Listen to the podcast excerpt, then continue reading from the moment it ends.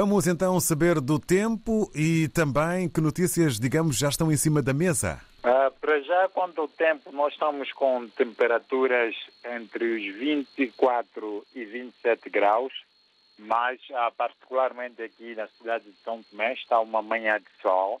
Uh, mas é bom sempre salientar que estamos na época chuvosa e a qualquer momento podemos ser surpreendidos pela chuva, pelo que recomenda sempre caminhar com um guarda-chuva a ver se, uh, caso a chuva queira a marcar a sua presença, possa também se proteger para poder se avançar com os destinos aqui na terra do levo-levo.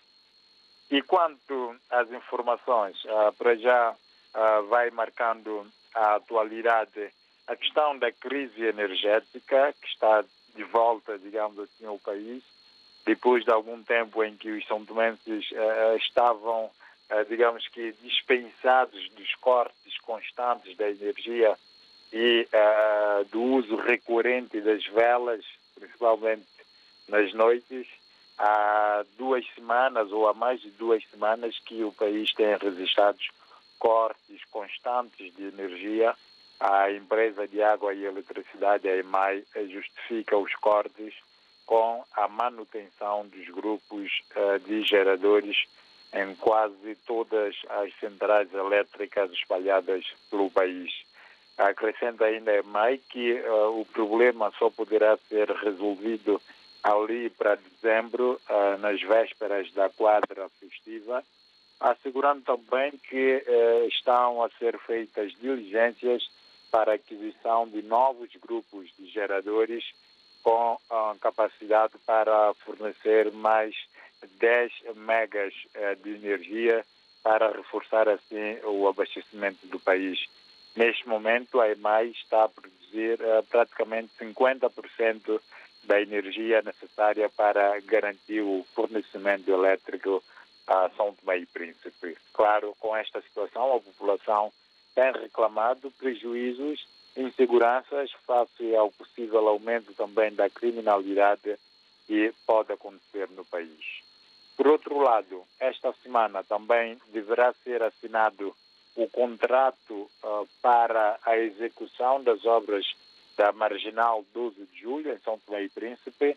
Recordar que na semana passada foi assinado o contrato de fiscalização desta obra, o projeto que é financiado pelo Banco Europeu de Investimento e também ah, pelo governo holandês.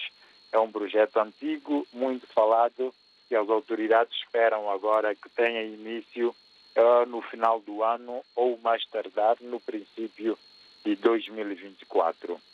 Dar nota ainda que para esta semana ah, vai acontecer uma formação em São Tomé e Príncipe promovida pela Unesco com o apoio das Nações Unidas a pedido do governo são tomense. Esta formação é dedicada ao tema uh, de acesso às fontes de informação, tem como público-alvo jornalistas, a sociedade civil e também as responsáveis uh, das instituições públicas do país.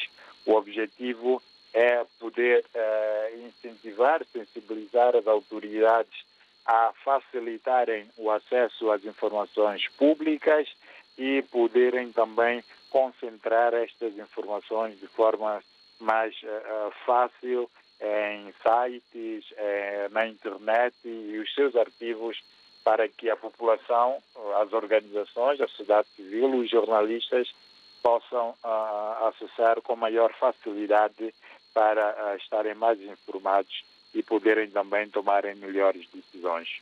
Por outro lado, dar aqui esta pequena nota para fechar, eh, é o início da nova sessão legislativa eh, desta legislatura em São Tomé e Príncipe. Os deputados eh, já retomaram os seus trabalhos e nesta semana já houve uma reunião da Comissão Permanente que esteve, no fundo, a analisar a agenda e também a programar o início ou melhor, a realização da primeira uh, sessão legislativa, e para já não tem uma data indicativa, mas a verdade é que os deputados uh, já retomaram as funções, os trabalhos, depois uh, de período de férias. David, São para já estas notas que temos a partilhar quanto à informação em São Tomé e Príncipe. Muito obrigado, Josimar Afonso, para ter uma jornada positiva dentro do Leve Leve. Estamos em permanente contacto. Aquele abraço. Obrigado, David. Um forte abraço a ti e a toda a lusofonia. Muito obrigado à conversa com o Josimar Afonso e a dar-nos conta aqui da máxima para a cidade de São Tomé pode subir até aos 27 graus.